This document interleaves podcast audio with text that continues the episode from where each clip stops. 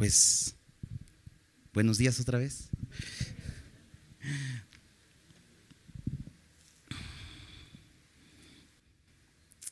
Dame a Cristo. Qué bonita canción, ¿no?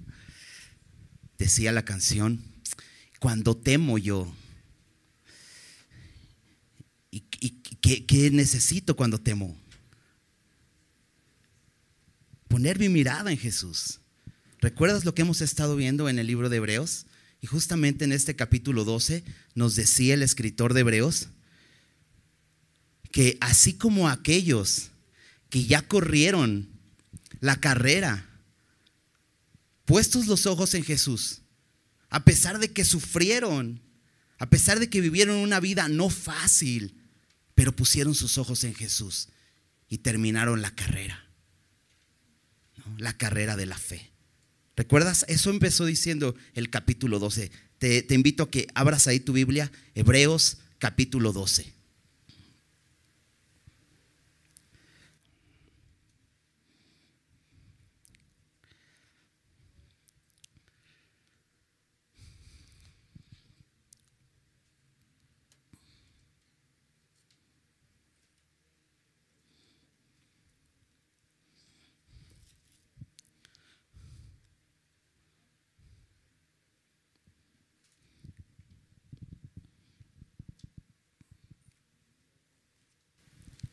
¿Ya estás por ahí? Bueno, te invito a que hagamos una oración para empezar el, el, estudio. Señor, muchas gracias porque podemos estar delante de ti esta mañana y podemos adorarte. Queremos hacerlo ahora, Señor, con nuestros corazones, con nuestras mentes, recibiendo tu palabra, Señor, lo que tienes hoy para nosotros. Te pedimos que nos hables. En el nombre de Jesús. Amén. Déjame leer el versículo, a partir del versículo 12. Dice así. Por lo cual, levantad las manos caídas y las rodillas paralizadas, y haced sendas derechas para vuestros pies, para que lo cojo no se salga del camino, sino que sea sanado. Seguid la paz con todos y la santidad sin la cual nadie verá al Señor. Mirad bien no sea que alguno deje de alcanzar la gracia de Dios, que brotando alguna raíz de amargura os estorbe y por ella muchos sean contaminados.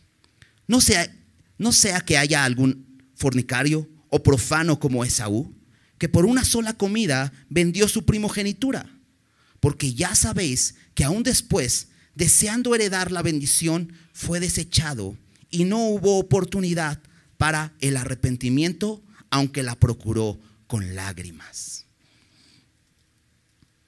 Déjame recordarte un poco el contexto de esta carta de, Hebreos. ¿no? El escritor de esta carta que desconocemos quién es, pero es alguien sin duda que amaba a los creyentes hebreos, porque les escribe para animarlos, porque ellos estaban atemorizados. Y no era, no era para menos. Sin duda, la iglesia primitiva, y lo vemos en el libro de los Hechos, vivía complicaciones muy fuertes, creo que más que las nuestras, en algún sentido, porque hoy vivimos con esa libertad de poder reunirnos, hoy estamos aquí y poder adorar a Dios. Pero tenía, había mucha presión. Más adelante incluso vivieron presión por parte del gobierno para censurarlos. No había forma de eh, hablar de Cristo. Pero desde un principio ellos empezaron a vivir pruebas. Y todas esas pruebas los empezaron a alejar del Señor, a, empezar a vivir por vista y a, empezar a regresar a aquellos rituales, a aquella ley que, que les, les había sido dada para que ellos fueran justificados. Pero Cristo ya había venido. Y ellos habían creído, pero pues estaban siendo atacados. De hecho, el capítulo 12 empezó diciendo, por tanto nosotros también, teniendo en, derredor nuestro tan grande nube de testigos. ¿Y a quién se refería a esos testigos? ¿Recuerdas? El capítulo 11 mencionó a esa nube de testigos, aquellos hombres que caminaron por fe en este mundo. Aquellos hombres que, como te decía hace un rato, pusieron sus ojos, su mirada en Jesús. Tenían su mirada puesta en el galardón. Por lo tanto, entonces ellos pudieron andar en este camino de fe, aunque sufrieron. No fue fácil su vida. Y por eso él decía, por eso nosotros también tenemos que correr con paciencia esta carrera. Así como ellos ya la corrieron, nosotros también vamos a vivir contradicción. Vivimos en un mundo que nos va a contradecir, que va a atacar nuestras convicciones, que va a decir que no estamos en lo correcto, que estamos perdiendo nuestro tiempo. Pero hemos creído en el Señor.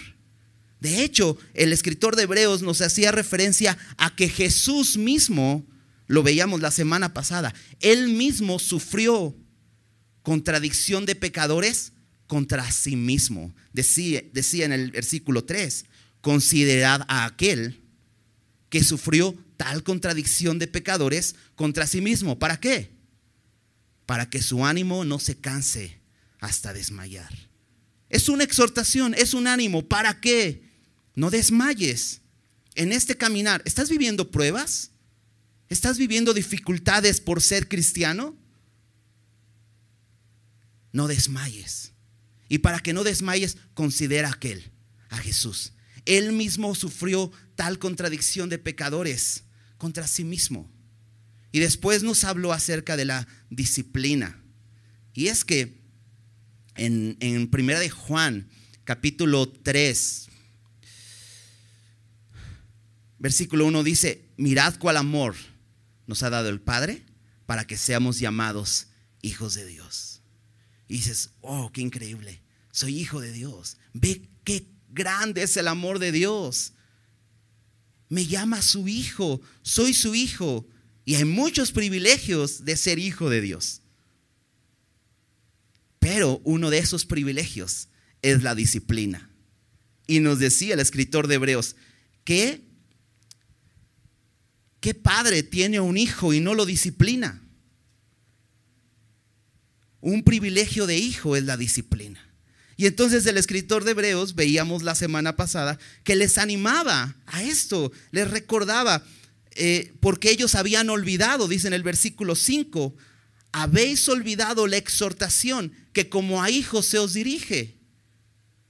O sea, habéis olvidado esas palabras de ánimo, porque eso es exhortación palabras de ánimo. Y han olvidado esas palabras de ánimo.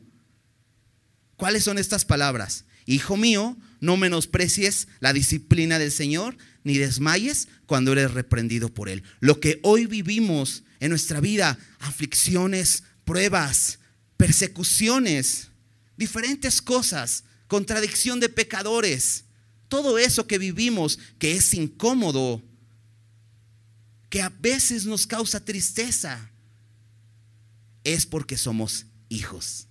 Es la disciplina de Dios. ¿Por qué? Porque Dios quiere producir de nosotros fruto. ¿Recuerdas en el versículo en el versículo 10, hablando de nuestros padres, padres terrenales, el escritor de Hebreos decía, ellos, aquellos, nuestros padres terrenales, ciertamente por pocos días nos disciplinaban como a ellos les parecía como ellos creían que era lo más correcto. Pero dice, pero este, Dios nuestro Padre, para lo que nos es provechoso. Y fíjate esta frase, para que participemos de su santidad. Eso está increíble. Dios quiere que participemos de su santidad. Dios es santo, ese es su carácter y Él quiere que participemos de su naturaleza. En segunda de Pedro 1.4 dice eso, que Él nos dio eh, preciosas y grandísimas promesas para que participemos de su naturaleza divina. Qué increíble es esto. Dios no solamente nos hace, no solamente nos llama a sus hijos, sino que nos da todos los privilegios de hijo para que participemos de su santidad. Entonces la disciplina es buena. Ahora en el versículo 11 dice, es verdad Dice el escritor de Hebreos, claro, yo sé que la disciplina al momento de recibirla no causa gozo. Duele, ¿verdad? La disciplina sin duda duele. Es difícil, dice, dice, no causa gozo, sino tristeza. Pero después, chécate esto, pero después, no antes de la disciplina, incluso no durante la disciplina, sino después.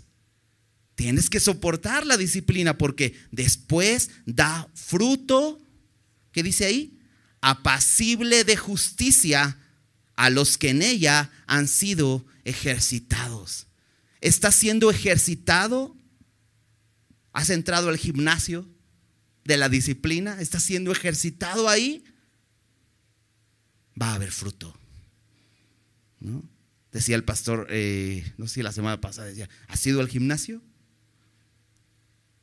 Si has ido al gimnasio, quizá después de algunos, quisiéramos algunos días, ¿verdad? Pero no que tiene que pasar algunas semanas o quizá algunos meses y empiezas a ver y dices, oh, eres el único que lo ves, pero tú dices, oh, ya viste que ya, ya se nota por aquí el abdomen un poquito más marcado. Nadie lo nota, pero tú sí lo notas. Y es que sí, cuando empezamos a ser ejercitados, Dios empieza a producir en nosotros fruto apacible de justicia. Vale la pena la disciplina. Por eso el escritor de Hebreos continúa diciendo, por lo cual, levantad las manos caídas y las rodillas paralizadas. El temor había provocado que la iglesia, que los hebreos se quedaran quietos. Estaban quietos, sus manos caídas, sus rodillas paralizadas. Hay otras versiones que dice rodillas temblorosas. Ya no puedes más. Ya no quieres caminar. Esto está difícil. Dices, esta vida en Cristo, en lugar de traerme beneficios, es horrible. Ya no puedo. Ya no aguanto esta prueba. Y entonces estás ahí con las rodillas paralizadas. Y por, por eso dice, recuerda, la disciplina de Dios va a dar fruto. Por eso empieza a moverte, empieza a caminar.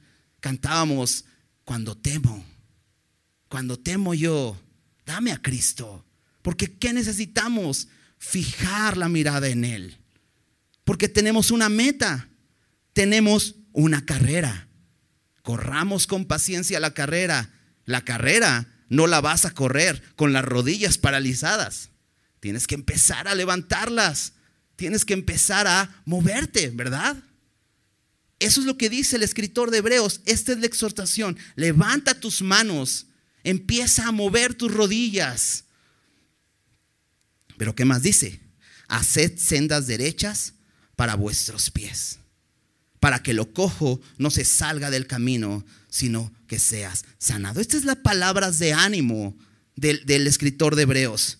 No, te quedes como un simple espectador en la carrera. Empieza a moverte. Vale la pena correr la carrera. Y la carrera se corre, como dice en el versículo 1, con paciencia. No sigas inmóvil en esta carrera que Dios ha preparado para ti.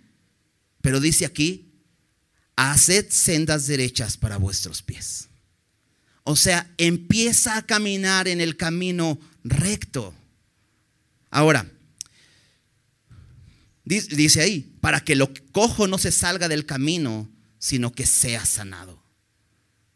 Ok, entonces nos topamos con algo que hay en nuestros miembros en esta carrera.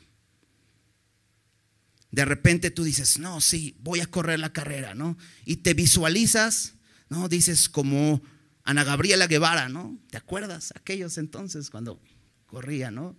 Y era la mejor. Bueno, dices, te visualizas y dices, voy a correr. Y empiezas a correr y dices, ¿por qué no me muevo igual? ¿Por qué como que cojeo? Nuestra naturaleza humana, rota por el pecado, no nos permite correr. Por eso dice ahí, para que lo cojo no se salga del camino, y de repente empiezas a correr la carrera y empiezas a cojear y dices, no sé, como que no corro como yo quisiera. ¿Qué hay en mi vida que no me deja correr? Estamos rotos por el pecado. Esa es una verdad El pecado nos ha lisiado, nos ha dejado lisiados. Pero ¿qué dice aquí? Haz sendas derechas para tus pies. Esto es, camina por un camino derecho. Si estás lesionado, necesitas rehabilitación para que eso cojo se sane. Pero no vas a rehabilitarte en un camino chueco, en un camino pedregoso. Ahí no puedes. De hecho, dice aquí, para que sea sanado. ¿Sabes? Si no corremos por el camino recto, corremos el riesgo de que aquello que está cojo pueda lastimarse más o incluso llegar a romperse. ¿Te ha pasado que traes una lesión y no le haces caso y después sigues haciendo tus actividades normal y sigues este, haciendo tu, tu, mismo ejercicio que haces y todo y de repente vas al médico y te dice, ¿sabes qué? Ya traes una lesión así, no sé, de tercer grado, ya estás muy lastimado. ¿Por qué? Porque había una lesión y no te atendiste. Sabes, necesitamos reconocer, estamos lisiados. Necesitamos rehabilitación, necesitamos restauración.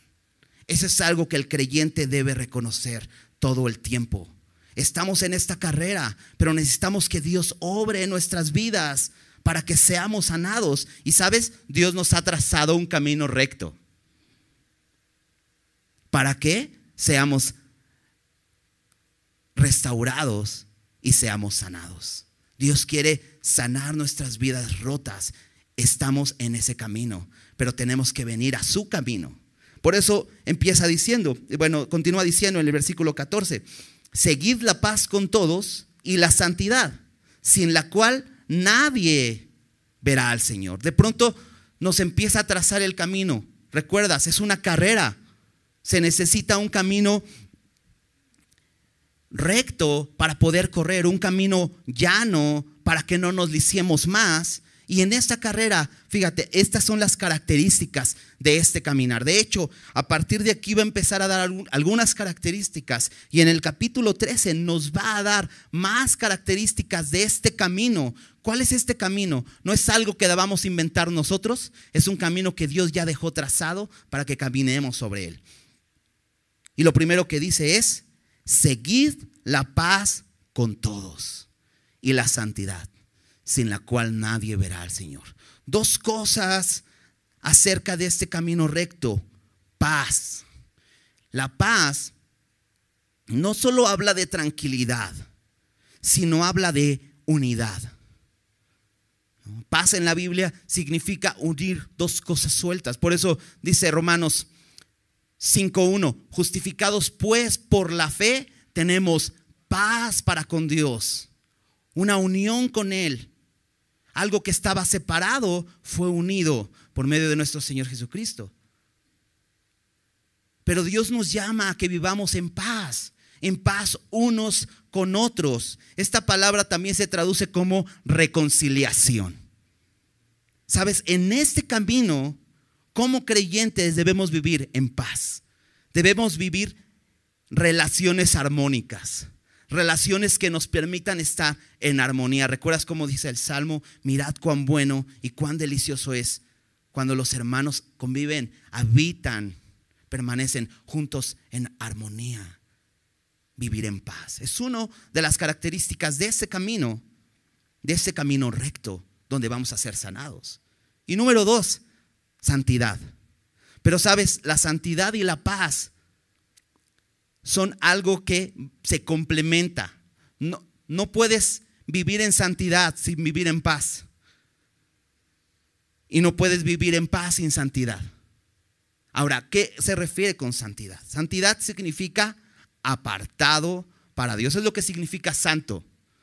De hecho, la Biblia a los creyentes les llama santos. Somos santos. Esto quiere decir que Dios nos apartó para Él con un propósito. Santidad significa pureza, significa estar apartado o dedicado al Señor, separado para un propósito. Vivir apartados del mundo, pero no solo apartados, sino vivir diferentes. Jesús dijo, sean perfectos como su Padre que está en los cielos es perfecto. Dios dijo a su pueblo. Y más adelante también el, apóstol Pedro nos recuerda esto. Él dijo, sed santos porque yo soy santo.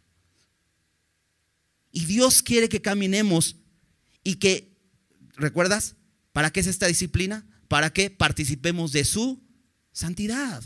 Porque Él quiere hacernos semejantes a Él, semejantes a su Hijo. esta es nuestra carrera, Él es nuestra meta, Él es nuestro fin, para que todos lleguemos a la medida de la estatura de la plenitud de Cristo. Él es nuestra meta, Él es santo y debemos caminar en santidad.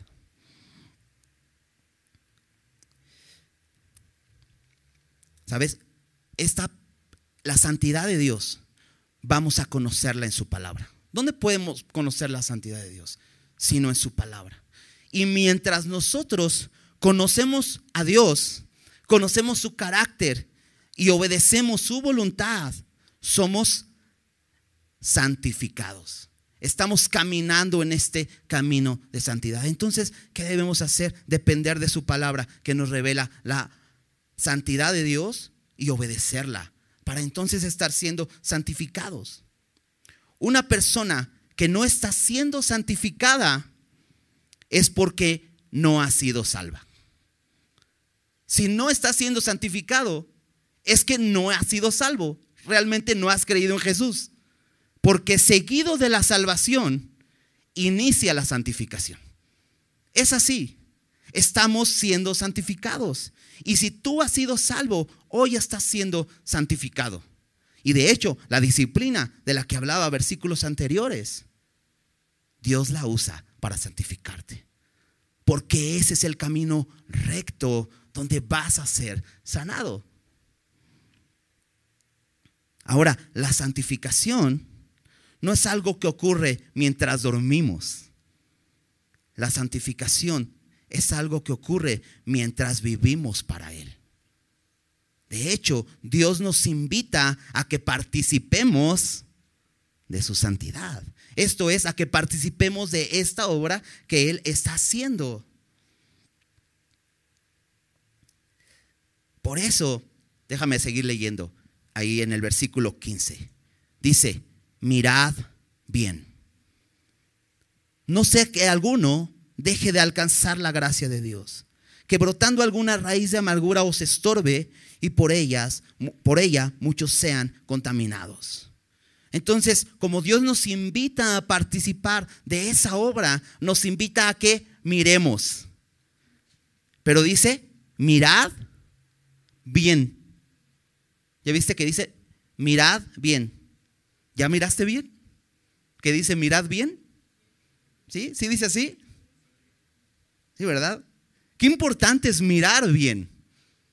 Ahora, ¿qué miramos bien? Dice, no sea que alguno deje de alcanzar la gracia de Dios. Y de pronto este versículo pareciera que me, que me, dice, la gracia de Dios está muy arriba. Entonces te tienes que estirar mucho para alcanzarla. Pero recuerdas lo que dice ahí igualmente en Hebreos 4, versículo 16. Acompáñame Hebreos 4:16.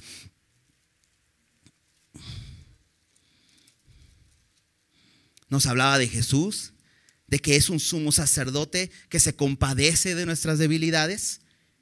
Y entonces nos dice, acerquémonos pues confiadamente. ¿A dónde?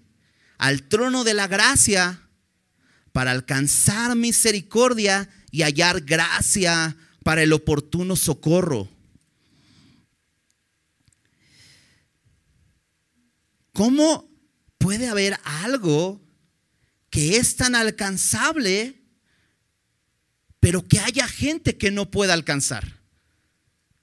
¿Cómo algo que está al alcance, alguien no lo puede alcanzar? La razón es porque lo ha rechazado. Eso, ¿por qué lo ha rechazado?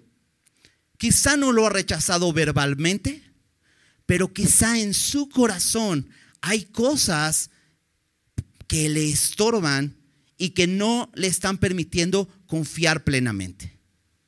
De hecho, dice aquí, mirad, no sea que alguno deje de alcanzar la gracia de Dios, que brotando alguna raíz de amargura.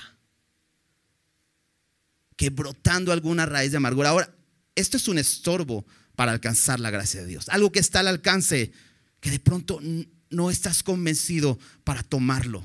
Está ahí, pero no te convences. ¿Por qué? Porque hay algo muy dentro. Porque las raíces no las ves.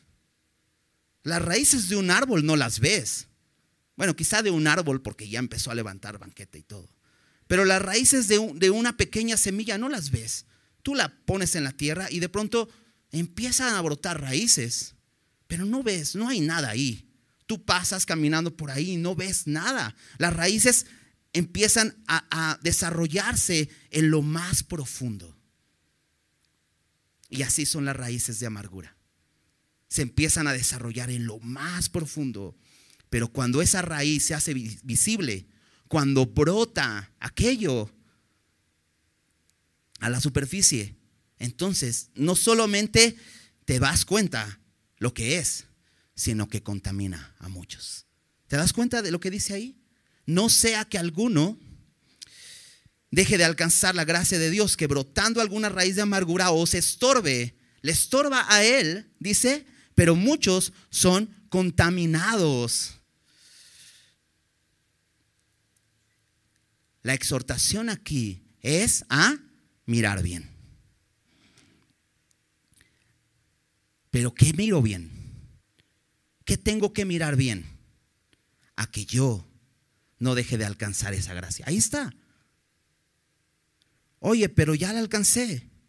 Ok, examínate examina y compruébalo. Acompáñame a, Corintios, segunda de Corintios.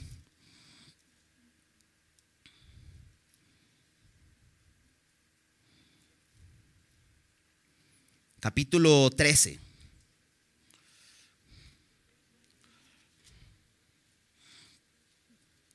Versículo 5. Fíjate cómo dice ahí. Examinaos a vosotros mismos si estáis, ¿con dónde dice? Si estáis en la fe, probaos a vosotros mismos. ¿O no os conocéis a vosotros mismos que Jesucristo está en vosotros, a menos que estéis reprobados?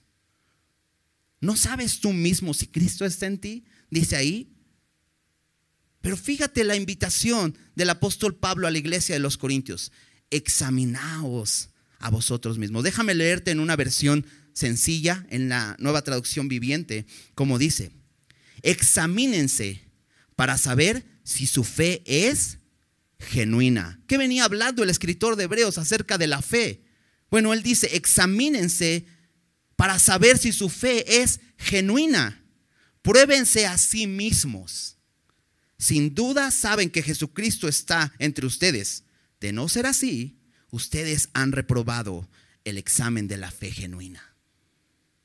Si buscas en tu corazón y realmente no está Cristo ahí, sabes, no eres salvo. Y sabes, no hay una fe genuina que salva. Y dices, oh. Pero sabes, es bueno examinarte. Porque puedes asegurarte. Y si te das cuenta que no está Cristo ahí, entonces, entrégale tu vida. Abre tu corazón y recíbelo. Es bueno examinarnos para que no te encuentres con que todo el tiempo estuviste caminando en un camino de error. ¿Por qué? Porque recuerdas, eh, muchos estaban regresando a los ritos, a los rituales, y estaban abandonando la fe, pero muy probablemente nunca habían estado en la fe realmente Cristo no era lo que ellos pedían, sino cualquier otra cosa. Cuando temo yo, dame una pastilla. ¿Sí me entiendes? Cuando temo yo, no, te necesito ir al psicólogo para que me ayude. ¿No? Cantábamos hace rato. Cuando temo yo, ¿qué decía? Dame a Cristo, porque ¿qué es lo que necesito? Solo Cristo. Cristo es suficiente. Estamos completos en Él. Mucha gente en la iglesia ha sido contaminada por aquellos que han dejado que una raíz de amargura crezca en su corazón y brote. De pronto crece una raíz de amargura y han sido arrastrados al judaísmo. ¿Sabías eso? Hay gente que llegó a Cristo, pero realmente no entregó su vida a Cristo. Cristo nunca fue suficiente en su vida y llegó una doctrina y lo arrastró. Y ahora ya se dice, yo soy judío, ¿no? Ya se ponen un kipá y todo eso, ¿no? Y ya guardan la ley y todo y buscan la justificación por las obras, a obedecer la ley otra vez. O aquellos que dicen, bueno, sí es Cristo, pero también tienes que guardar esto. Y también tienes que hacer esto. Si es Cristo y algo más, si es Cristo y esto, si es Cristo y aquello, si es Cristo y algo más, entonces no es. No estás en la fe. No es una fe genuina. Examínate. Examina tu corazón. Esa raíz de amargura, puede haber varias raíces de amargura, pero eh, la raíz de amargura empieza en el, en el sentido de decir, la salvación de Dios solamente por la gracia mm, no me suena. ¿En serio que solamente, solamente creer en Jesús, en su obra redentora en la cruz es suficiente? Mm, no, como que yo creo que necesito algo más. Seguir empeñados en las obras de la ley para justificación. No, el, la liturgia es más importante que la fe. Eso que te decía, la fe en Cristo no es suficiente. Necesitamos examinarnos. Ahora, el autoexamen que la Biblia nos dice que hagamos, que decía Pablo, examínense si su fe es genuina, es necesario, pero no, no se trata de hacer introspección. Empieza a ver qué hay en ti y si puedes y quién eres, quién eres tú y todas esas cosas. Es filosofía humana. Eso no es. No es hacer introspección. ¿Sabes? La única que te puede ayudar a examinar correctamente tu corazón es la palabra de Dios. ¿Recuerdas lo que vimos en eh, Hebreos 4:12? Dice ahí en Hebreos 4:12 que la palabra de Dios es viva y eficaz y más cortante que toda espada de dos filos y penetra hasta partir el alma, el espíritu, las coyunturas y los tuétanos y dice, y discierne los pensamientos y las intenciones del corazón. El autoexamen no puede ser lejos de la palabra de Dios. ¿Por qué? Tu corazón es engañoso y perverso, ¿lo sabías? Tu corazón te va a engañar. Tu corazón te va a decir muchas cosas, pero la palabra de Dios te va a decir la verdad. Y la palabra de Dios es tan eficaz que penetra y se va al fondo y se va al meollo. Me encanta que dice que parte el alma, ¿no?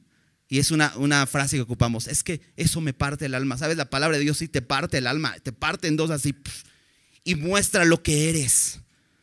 Pero ¿sabes por qué la palabra de Dios es útil? Dice 2 de Timoteo 3:16 que es útil para enseñar, para redarguir, para corregir, para instruir en justicia, a fin de que el hombre de Dios sea perfecto. La palabra de Dios tiene el propósito de hacernos santos, de hacernos perfectos para poder vivir con Él. ¿Te das cuenta de eso? Por eso te digo, la introspección no es algo que debe ser en nuestro ejercicio de examinación de nuestra vida, sino la palabra de Dios es la que nos ayuda. Necesitamos todos los días la palabra de Dios. Porque la palabra de Dios te dice la verdad. Y como dicen por ahí, la verdad no peca, pero incomoda, ¿no? Y de pronto la palabra de Dios te dice cosas que, oh, pero ¿cómo eso? Y te parte el alma y dices, Pero es que, ¿por qué soy así? ¿Por qué la palabra de Dios me está diciendo esto? ¿Por qué Dios me está diciendo, deja aquello? ¿Por qué es tan duro? Porque lo necesitas. Es útil para enseñar y te enseña la verdad. Y de verdad, ah, es de pronto dices, oh. Pero dice redarguir. Y la palabra de Dios es, es capaz de convencerte que no quieres vivir esa vida. Pero no te deja ahí. No solo te redarguye y te deja ahí llorando y decir, eh, pero ¿qué hago? Dice, te corrige. Qué bello es esto. ¿No? Porque no es como ir al hospital y que te digan, tienes una terrible enfermedad. Ok, pero no hay medicina. Dices, no, pues, no, la palabra de Dios te da la medicina. Te dice, tienes una terrible enfermedad. Te dice lo que has fallado, pero te corrige te muestra. Y después dice, te instruye en justicia, te traza el camino recto para que seas sanado. ¿Te das cuenta? Necesitamos de la palabra de Dios todo el tiempo para examinarnos constantemente. Si tú dices, hoy voy a ir a hacer yoga para examinarme, hmm, pues a lo mejor te terminas más deprimido porque te vas a dar cuenta lo que hay en tu corazón. Y a lo mejor te engañas creyendo que puedes hacer algo por ti, pero sabes que solo Dios, solo Cristo puede hacer algo por ti. Y ya lo ha hecho. ¿Quieres vivir ese camino? La examinación es algo importante. Y fíjate lo que te puedes encontrar de pronto en la examinación. Versículo 16. No sea que haya algún fornicario o profano como Esaú, que por una sola comida vendió su primogenitura. Porque ya sabéis que aún después, deseando heredar la bendición, fue desechado y no hubo oportunidad para el arrepentimiento, aunque la procuró con lágrimas. De pronto nos muestra un ejemplo más. Ya nos mostró un montón de ejemplos de hombres de fe, pero aquí nos muestra un ejemplo de un hombre que no vivió por fe. Y entonces examinar tu corazón para ver si tu fe es genuina, te puedes encontrar con esto. Y qué bueno es que te encuentres con esto hoy, porque puedes rendir tu corazón. Dice, no sea que haya algún fornicario o profano como Esaú, que por una sola comida vendió su primogenitura. La primogenitura era un privilegio en una familia. Ahora, el ejemplo de Saúl, él nació a la par de su hermano. Fueron cuates, gemelos, este, como sea. Este, nacieron el mismo día, ¿no? Y se peleaban por la primogenitura desde el vientre, ¿sabías eso? Salió su hermano y el otro lo traía del pie. Y dices, ¿qué onda, no? Era un privilegio y él nació primero. Pero llegó el momento en que dijo, ah, ¿y esto cómo para qué sirve? El, ejemplo de, de, Saúl es el, el ejemplo clásico de la persona que ha recibido la buena noticia, el mensaje de salvación, pero que lo menosprecia. Y dice, no, hay algunos otros métodos para sentirme bien, para tener paz conmigo mismo. Hay algunas otras eh, religiones que te ayudan. Hay algunas otras terapias. Y entonces menosprecia por una comida lo malbarata por cualquier corriente de pensamiento humano, por cualquier filosofía, por cualquier mensaje humanista, por cualquier, por cualquier placer carnal, por cualquier cosa. De hecho, dice, no sea que haya algún fornicario o profano. La palabra fornicario en el griego es la palabra porno. Esta palabra se refiere a alguien que se vende por cualquier cosa o se vende por un precio. habla de prostitución. Eso habla de fornicación. Esa fornicación es terrible. Porque Dios nos creó con un propósito. Dios nos creó para Él. Esa es la verdad. Todos fuimos creados para Él. Y a pesar de que nos desviamos, Dios envió a su Hijo para comprarnos para Él. Pero aquel que vende esa bendición, que la malbarata, porque eso fue lo que hizo Esaú. Ah, te la regalo, nomás dame de comer, tengo hambre. Y hay personas así que reciben el mensaje del Evangelio y dicen, ah, ¿eso qué? Es tu vida, de eso depende tu eternidad. Pero dices, ¿Cristo? No, eso está anticuado. Eso es de hace muchos años. Hay otras maneras, hay otras formas. Y lo venden y lo malbaratan por cualquier idea, por cualquier pensamiento, por cualquier doctrina. Qué triste.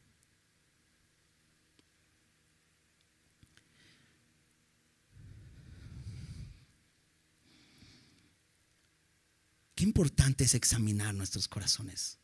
¿Te das cuenta? Que no esté brotando una raíz de amargura. ¿Cristo es suficiente en tu vida? ¿O sigues batallando con eso? ¿Cristo es suficiente en tu vida? ¿No? Lo cantamos aquí, hay una canción también muy bonita, ¿no? Jesucristo basta.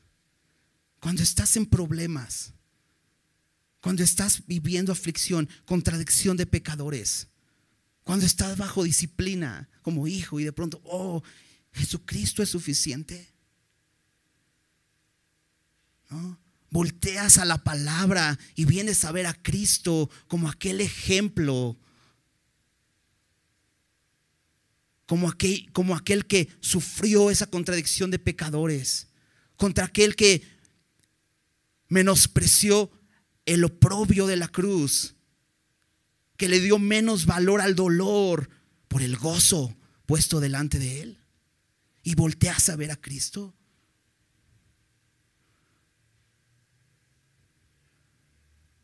Qué importante es esto. Examinar nuestros corazones. Somos llamados al examen continuo de nuestros corazones. Ese es el camino que Dios ha trazado. Vamos a seguir leyendo. Dice versículo 18.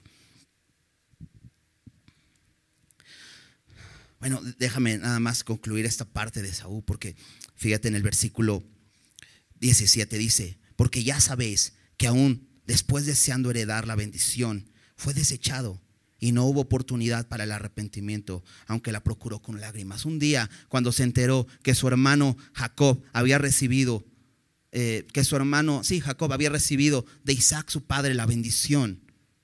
De pronto dijo, ah, yo la quiero, perdónenme. No, ¿sabes? Es hoy. Hoy tienes que entregar tu vida a Cristo. Después de la muerte, ya no hay tiempo. Ya no hay tiempo. ¿Sabes? Esaú regaló, malbarató. Si tú no has recibido a Cristo, hazlo hoy. Hoy es el día de salvación.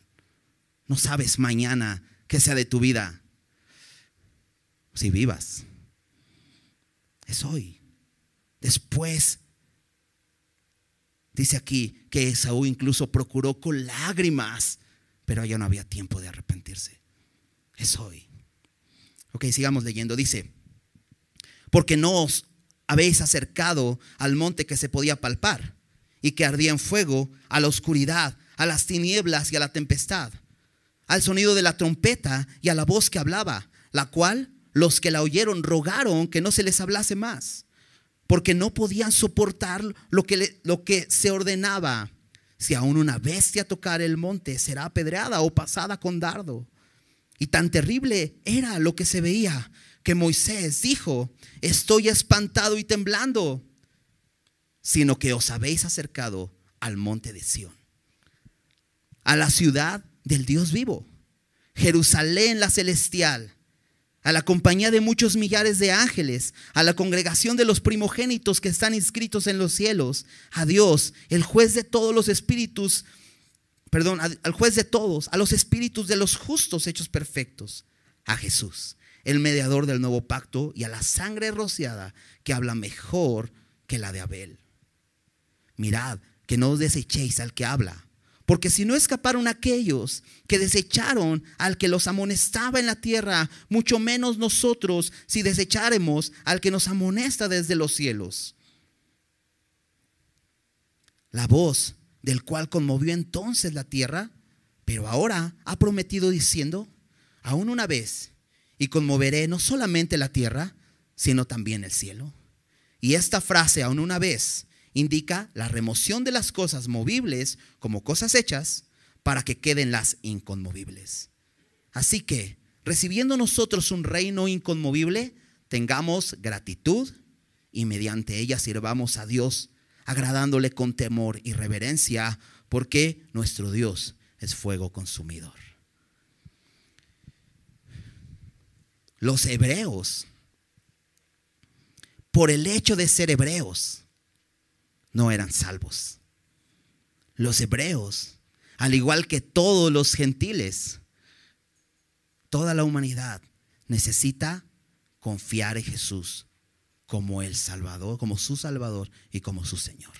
Confesar con su boca que Él es el Señor, que vino, murió, pagó el precio de sus pecados y se levantó de los muertos y vive y reina por siempre.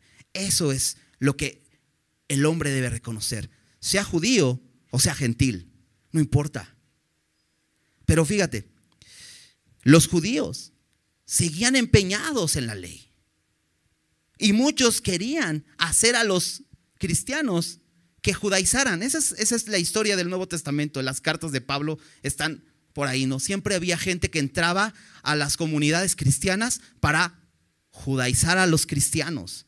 Para decirles, sí, sí, sí, Cristo, pero es algo más, como te decía hace rato y todo el tiempo regresar a la ley. Pero entonces nuevamente el escritor de Hebreos nos pone otro contraste. Todo el tiempo eh, en, en la carta han sido de contrastes, hablando del antiguo pacto y del nuevo pacto. La ley, la justificación que se obtiene a través de cumplir los mandamientos al 100% y la justificación que se ofrece, que se recibe solamente por creer en Jesús. Es un contraste.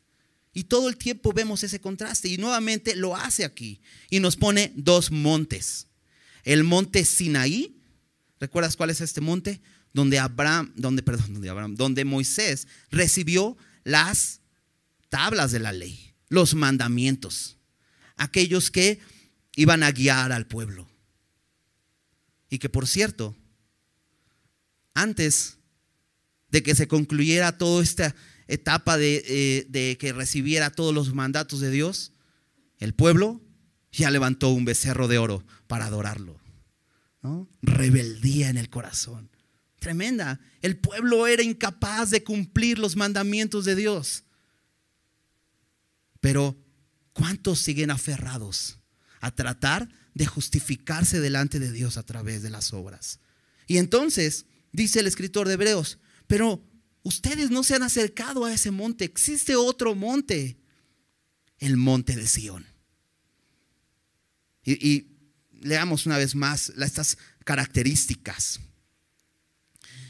Dice del monte eh, de, Sinaí, que era, era un monte que se podía palpar, que ardía en fuego a la oscuridad, a las tinieblas, a la tempestad, al sonido de la trompeta y a la voz que, a la voz que hablaba. Dice, la cual los que la oyeron rogaran que no se les hablase más. Más, era terrible el lugar. Era sorprendente. No, la escena era espeluznante. No, de hecho, Dios le dijo a Moisés, haz una delimitación porque nadie puede tocar el monte. Incluso dice ahí que si aún una bestia tocar el monte, tendría que ser apedreado o pasado por dardo. Porque el acercarse a Dios, a un Dios santo, sin ser santo, implica la muerte. Por eso dice Romanos que por cuanto todos pecaron, están destituidos de la gloria de Dios. Este, este monte Sinaí dice que era visible, pero lo que se veía era terrible. Y se escuchaba, pero lo que se oía era terrible, tanto que dice que los que lo oyeron rogaban que no se les hablase más, porque mostraba la ira de Dios. De hecho, llega un momento en la historia donde Dios le dice a Moisés, ¿cómo ves si ya los destruyo y de ti hago una nueva nación? Como que Dios solamente vio a Moisés y dijo, solo este cuate, o sea, tiene temor de mí, o sea, todos los demás son los idólatras, los destruyo y de ti hago una nueva nación. Y dice que Moisés escuchó eso y se inclinó y dice que había ayunado 40 días y después ayunó otros 40 días por el pueblo, diciéndole, no, es tu pueblo, ¿qué van a decir de ti? Que nada más nos sacaste a matarnos, no, por favor, es tu pueblo, no los destruyas. Y rogaba, por eso dice aquí que aún Moisés decía, estoy espantado y temblando. ¿Quién puede enfrentarse a la ira de Dios? Hemos pecado. Nadie puede presentarse ante Dios sin ser santo. ¿O puedes venir con tus obras? ¿Tú crees que puedes impresionar a Dios con tus obras? No, es que mira, he hecho muy buenas cosas. Y todo lo malo que has hecho, ¿quién lo paga? Todo lo que has roto, ¿quién lo paga? ¿Te das cuenta cómo no es lógico el pensamiento humano, el pensamiento de la religión que intenta a través de las obras llevarte a la justificación? Pero Dios ya proveyó un camino y habla de este monte. Fíjate, los habéis acercado al monte de Sión, a la ciudad del Dios vivo. La ciudad de Dios. Esa es la ciudad de Dios. Ahí nos hemos acercado. Jerusalén la celestial. Entonces no es visible. ¿Y cómo ves esa Jerusalén? Por la fe. Este camino es de fe. Dice a la compañía de muchos millares de ángeles que le adoran. Dios nos ha invitado a participar de su santidad, a participar de su naturaleza divina y de su reino de su ciudad, a la congregación de los primogénitos que están inscritos en los cielos. Me llama la atención porque dice primogénitos. Y te decía, la primogenitura era un privilegio, porque es el que recibía la mayor herencia. Aquellos que sus nombres están escritos en el libro de la vida, aquellos que sus nombres están escritos en los cielos. Esto me recuerda a los discípulos cuando de pronto se encuentran otra vez con Jesús que los envió a predicar y les dio autoridad. Y de pronto le dicen, Señor, hubieras visto cómo los demonios se nos sujetaban. Y les dijo, no se, no se maravillen por eso. Denle gracias a Dios que sus nombres están escritos en los cielos. Y fíjate, no solo escritos en los cielos, sino con el privilegio de un primogénito, heredero. Ahí nos hemos acercado a Dios, el juez de todos. Wow. Nos hemos acercado al Dios, el juez de todos. ¿Y sabes qué? No estamos consumidos. Eso habla de la obra de Jesús en la cruz. Nos justificó y por eso nos podemos acercar a Dios. No por nuestra justicia, sino por la justicia de Cristo. a los espíritus de los justos hechos perfectos. Y ya vimos esta gran nube de testigos, todos esos hombres justos que fueron hechos perfectos. A Jesús, el mediador del nuevo pacto. Y a la sangre rociada que habla mejor de la de Abel. Esto quiere decir que la sangre de, de, de Abel clamaba por venganza, pero la sangre de Cristo clama por perdón. Déjame decirte cómo dice el pastor David Gusick de esto. Dice, la sangre de Jesús, el Mesías, habla mejor que la sangre de Abel, el mártir. La sangre de Abel proclamó la justicia debe ser satisfecha, trae venganza. La sangre de Jesús proclamó la injusticia ha sido satisfecha y trae misericordia. Eso es lo que hace la sangre de Jesús. ¿A dónde te has acercado? Y ese escritor de Hebreos quiere decirles, ¿quieres seguir aferrándote a esa forma? El camino ya está trazado para que sanes. El camino que trazó Jesús. Corramos la carrera. Versículo 25. Dice, mirad que no desechéis al que habla. Porque si no escaparon aquellos que desecharon al que los amonestaba en la tierra, mucho menos nosotros si desecharemos al que amonesta desde los cielos.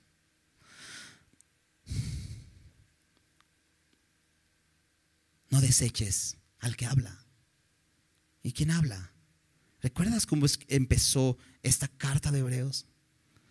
Dios, en otro tiempo habló por los profetas, en estos postreros días nos ha hablado por el Hijo, al quien constituyó heredero de todo y por quien asimismo hizo el universo.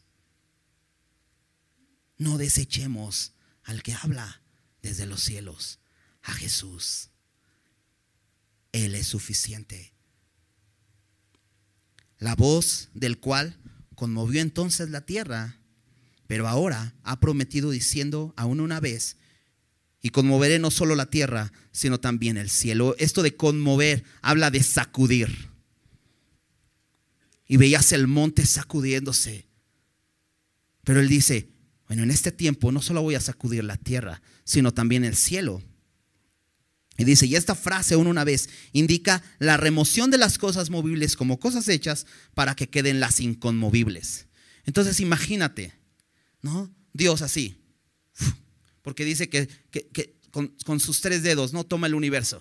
Entonces imagínate la tierra. Y entonces nada más la sacude así para que quede solamente lo que es inconmovible. ¿Dónde está tu corazón? Te has acercado al reino inconmovible. Por eso dice, así que recibiendo nosotros un reino inconmovible. ¿Dónde estás parado? Porque mira, vas a acudir y la filosofía humana, ¿no? el humanismo, la religión, así, todo solo va a quedar lo inconmovible. Y por eso dice, hemos recibido un reino inconmovible. Así que, recibiendo nosotros un reino inconmovible, tengamos gratitud. Y mediante ella, sirvamos a Dios, agradándole con temor y reverencia, porque nuestro Dios es fuego consumidor. El resultado de recibir este reino inconmovible, ¿qué es? Dice ahí, gratitud. Es muy difícil dar gracias cuando estás recibiendo algo. Hasta nos lo enseñaron desde, desde chiquitos, ¿no? Sí, era así, ¿no? Que le dices a tu hijo, ¿cómo se dice? ¿No? Para recordarle, ay, gracias, ¿no? Pues somos ingratos por naturaleza, ¿verdad? Nos tienen que enseñar a dar gracias. Voltea a ver lo que has recibido por medio de la fe. No hiciste nada, todo lo hizo Jesús en la cruz. Ve lo que has recibido, un reino inconmovible. Cuando Dios acuda todo. Si tú has recibido ese reino inconmovible, va a decir, wow, sigo aquí. Por eso examinémonos, ¿verdad? Por eso miremos bien. Por eso después dice, mire bien, que no deseches. Mira que no deseches al que habla desde los cielos. Mira que no deseches a Cristo. No lo deseches. Los judíos tenían presión de fuera, los gentiles, que les parecía la cruz una locura. Pero de dentro, los judíos, que les parecía Cristo un tropiezo. Pero hoy, hoy mismo, alrededor, hay tanta gente que menosprecia el sacrificio de Jesús. ¿Y tú dónde estás parado? ¿Estás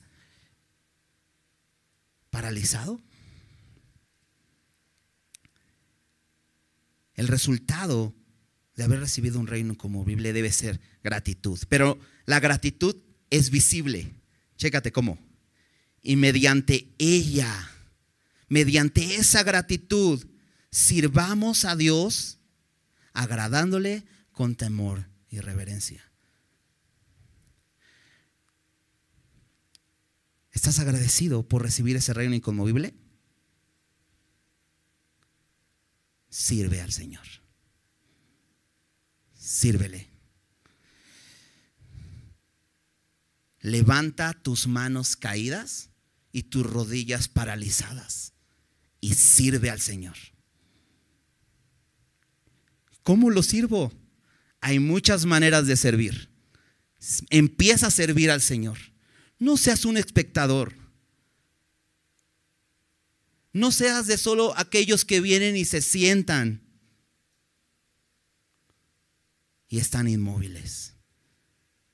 Levanta las manos caídas y las rodillas paralizadas y sirve al Señor. Sirve al Señor. Sirve al Señor. ¿Sí está claro? ¿Cómo muestro mi gratitud? Sirviendo al Señor.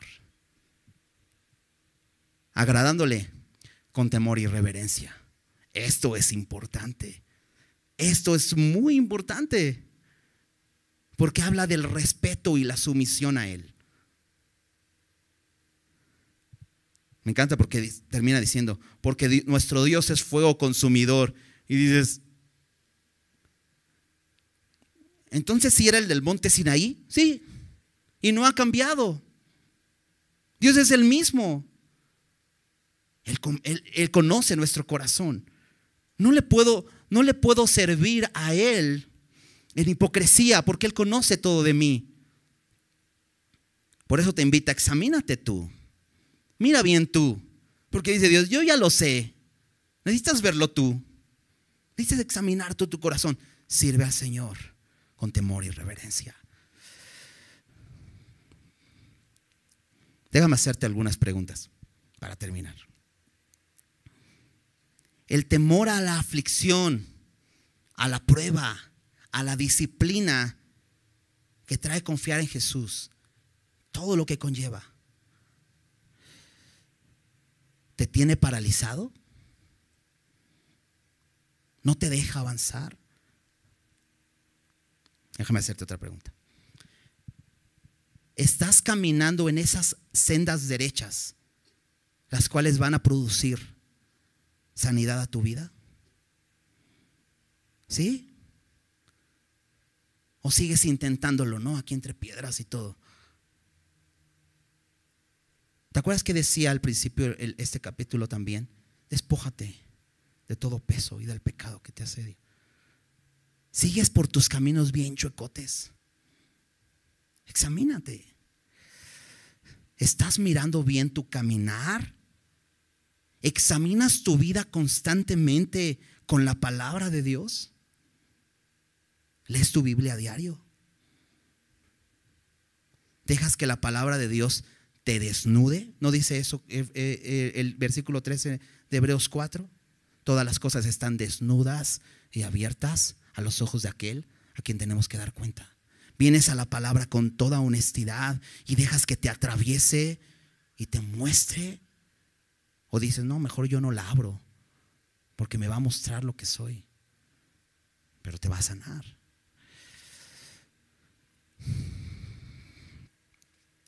¿Consideras lo valiosa que es la gracia de Dios?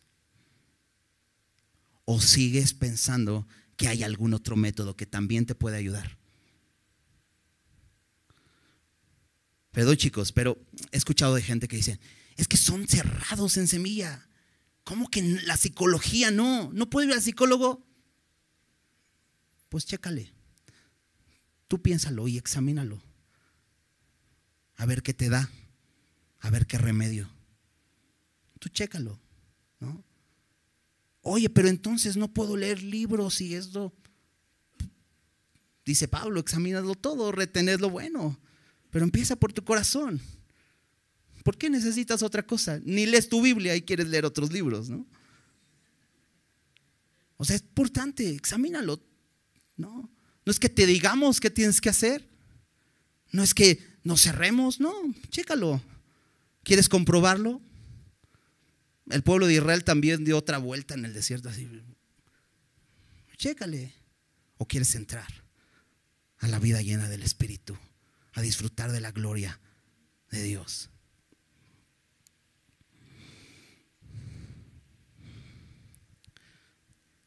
Cuando Jesús acuda la tierra y los cielos, ¿de dónde te estás agarrando? ¿En dónde estás parado? Esa es la pregunta. Jesús dijo, el cielo y la tierra pasarán, pero mis palabras no pasarán. ¿Estás parado en la palabra de Dios? Y no es para que salgas a la librería a buscar la Biblia más grande para que te puedas parar sobre ella. Pero sí, cómprate una de letra grandota para que la mires bien. ¿No? Estás parado en la palabra de Dios. Porque sabes, cuando sacuda el cielo y la tierra, lo único que va a quedar es la palabra, que vive y permanece para siempre. ¿Dónde estás parado?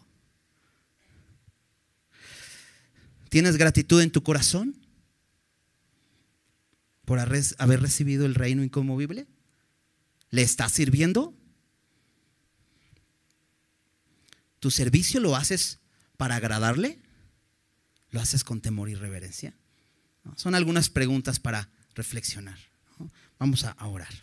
Señor, gracias por tu palabra, por recordarnos tu gracia, tu gracia merecida, tu gracia suficiente en Cristo.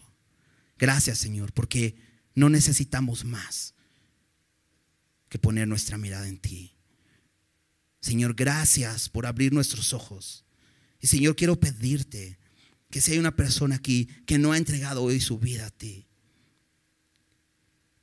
y que realmente tú no estás en él, Señor, que hoy le convenzas, le redargullas, Señor. Y Señor, venga a ti. Por favor, Padre. Señor, ayúdanos a examinarnos. Que tu palabra sea aquella espada que atraviese y nos muestre lo que somos, Señor, pero que también sea aquella que nos redarguya, nos corrija, nos instruya en justicia. Señor, queremos vivir con fe y no malbaratar este regalo. Señor, considerar que tu gracia es lo más valioso. Gracias, Señor, por este reino inconmovible, Señor, al cual nos has hecho pertenecer. Señor, queremos estar parados ahí, Señor. Porque sabemos que un día juzgarás. Juzgarás la tierra. Y no solo la tierra, sino el cielo, Señor. Y solo quedará lo inconmovible, Señor. Gracias. Señor, queremos agradecerte. Y queremos hacerlo moviéndonos. Queremos haciéndolo levantando nuestras rodillas, nuestras manos en servicio a ti queremos darte gloria con nuestras vidas. Te damos gracias por ser tan bueno en el nombre de Jesús. Amén.